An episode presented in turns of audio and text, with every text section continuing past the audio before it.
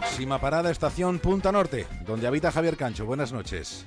Hola David, buenas noches a todos. En el capítulo de hoy, en el capítulo de este martes, la certidumbre de Ben Carter.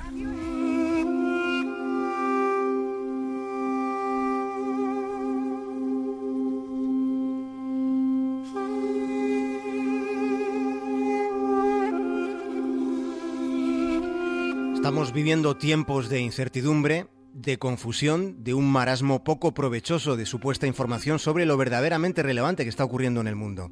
Pero ¿qué es lo que está pasando? Hay quien considera que se está librando algo así como la Tercera Guerra Mundial, pero a pequeña escala, en Siria y en sus alrededores. Y en los alrededores de Siria, ayer por la tarde sucedió algo muy infrecuente. Ocurrió algo en lo que merece la pena detenerse un instante. El embajador ruso en Ankara era tiroteado delante de las cámaras de televisión, mientras su asesino, que resulta que, es un policía turco, soltaba una soflama sobre Siria. Viendo la secuencia completa que se nos ha enseñado, la pregunta que surge como un bofetón es dónde estaban los guardaespaldas del embajador. Porque según la versión oficial, el asesino del diplomático es abatido tiempo después por la propia policía turca. Insisto, ¿Dónde estaban entonces los guardaespaldas del embajador? ¿Qué hicieron después de que el diplomático fuera abatido? Seguramente hay una explicación para esta pregunta. Seguramente la hay, pero de momento se desconoce.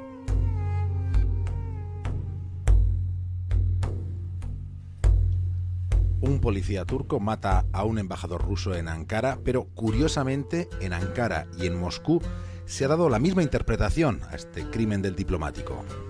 Sí, Turquía y Rusia coinciden en que el propósito del asesinato es socavar las relaciones entre los dos países. En los dos países se ha hecho la misma reflexión, la misma, idéntica. Y además, enseguida hemos sabido que el asesino, el policía turco, era un joven vinculado a uno de los sectores que se oponen a Erdogan, el que encarna el clérigo Fethullah Gulen. Estamos hablando de un tipo exiliado en Estados Unidos que se supone que trabajó para la CIA. Pero ¿qué ocurre? Este trasfondo al que nos estamos asomando resulta demasiado obvio a priori, resulta de una evidencia casi tosca. Pero por si no se nos hubiera ocurrido este vínculo, la prensa afín al gobierno turco ya señala hoy directamente a la Agencia de Inteligencia de Estados Unidos como la muñidora de un crimen que no es un crimen cualquiera.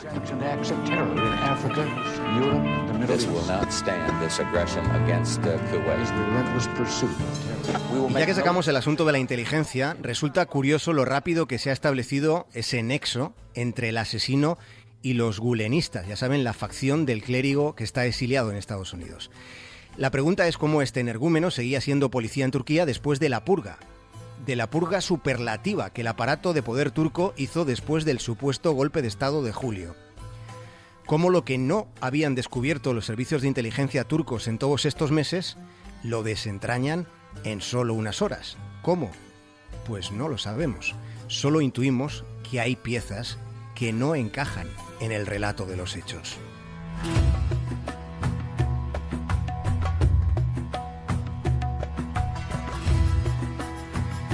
Recapitulemos. El asesinado es un embajador ruso y no es un embajador ruso cualquiera. Se trata de un personaje que ha resultado clave en las negociaciones para establecer una tregua en Alepo. Se trata del embajador de una de las grandes potencias mundiales, el jefe de la diplomacia rusa en un país crucial, de una relevancia estratégica formidable en este momento, tal y como es Turquía. Por eso resulta tan interesante la pregunta que hemos hecho al principio. ¿Dónde estaban los guardaespaldas del embajador cuando su asesino, antes de acabar con su objetivo, se toma tiempo incluso, lo hemos podido ver todos, para disparar al techo de la sala? ¿Y dónde estaban después cuando un asesino que acaba de matar a un embajador ruso se tira un buen rato hablando de Siria y vociferando consignas? ¿Quién protegía al embajador? Esta es la pregunta clave es que los guardaespaldas estaban en la cantina de la sala de exposiciones tomándose un licor anisado y hablando de la temporada del Bexitas. Es que el único policía turco que había en la sala resulta que era el asesino. Era el único policía cuando en este año 2016 se han cometido casi un centenar de crímenes terroristas en ese país. Algo no funciona en la historia que nos han contado.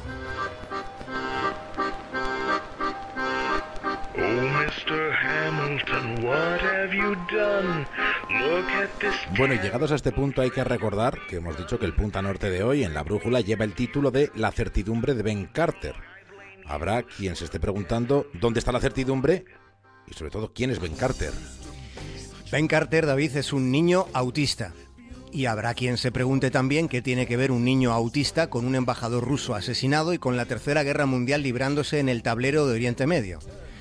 Pues Ben Carter no tiene nada que ver con todos estos desatinos. Pero cuando terminemos de contar la historia de Ben Carter, ustedes sentirán, pensamos, sentirán una sensación de alivio, un lustre, un lustre de esperanza en su interior. Si proseguimos en cambio por la senda por la que estábamos caminando, solo encontraríamos desasosiego.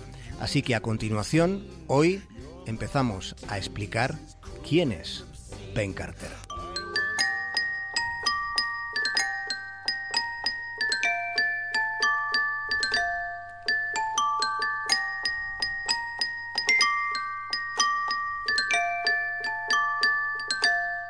Ben Carter tiene 14 años y también tiene autismo grave con todo lo que eso comporta. Desde que era un bebé siempre ha bebido del mismo recipiente, una taza que puede que fuera de color azul, pero que ha terminado pareciendo verde. Es una taza de plástico con una tetina y dos asas. Después de que los padres de Ben le comprasen esa taza hace 12 años, ha transcurrido tiempo de sobra para que ya no se fabrique ese modelo concreto. Esa taza que para Ben resulta tan importante, tanto, tan importante que solo bebe en esa taza. Se niega taxativamente a hacerlo en cualquier otro recipiente. Aunque haya alguno que se parezca a su taza, él sabe que no es su taza. En el autismo la fijación a las rutinas puede ser muy obsesiva. El entorno familiar y sanitario de Ben Carter le decía a, los padres que cuando tuviera muchísima sed acabaría bebiendo donde fuera, aunque no fuera en su taza. Pero donde fuera que los consejos fueron inventados, siempre hay una realidad dispuesta a desacreditar a los consejos y a quienes están dispuestos a darlos. Ben Carter acabó en el hospital ingresado por deshidratación, por la ausencia de una taza que fue azul y ahora ya es verde. Verde, verde esperanza del trigo verde, verde bonanza, verde del cocodrilo de Monteverde, ciudad esmeralda verde que te quiero verde. Mañana seguimos contando la historia de Ben Carter, que es una historia de vida y empatías. Es una historia con final feliz e imprevisible. Continuará.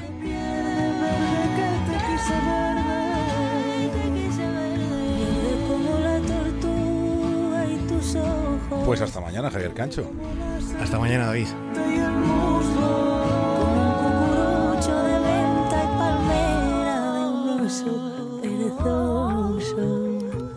Guapa tiene que ser la que de verde, verde, verde se puede poner. Guapa tuvo que ser la que de verde, verde, verde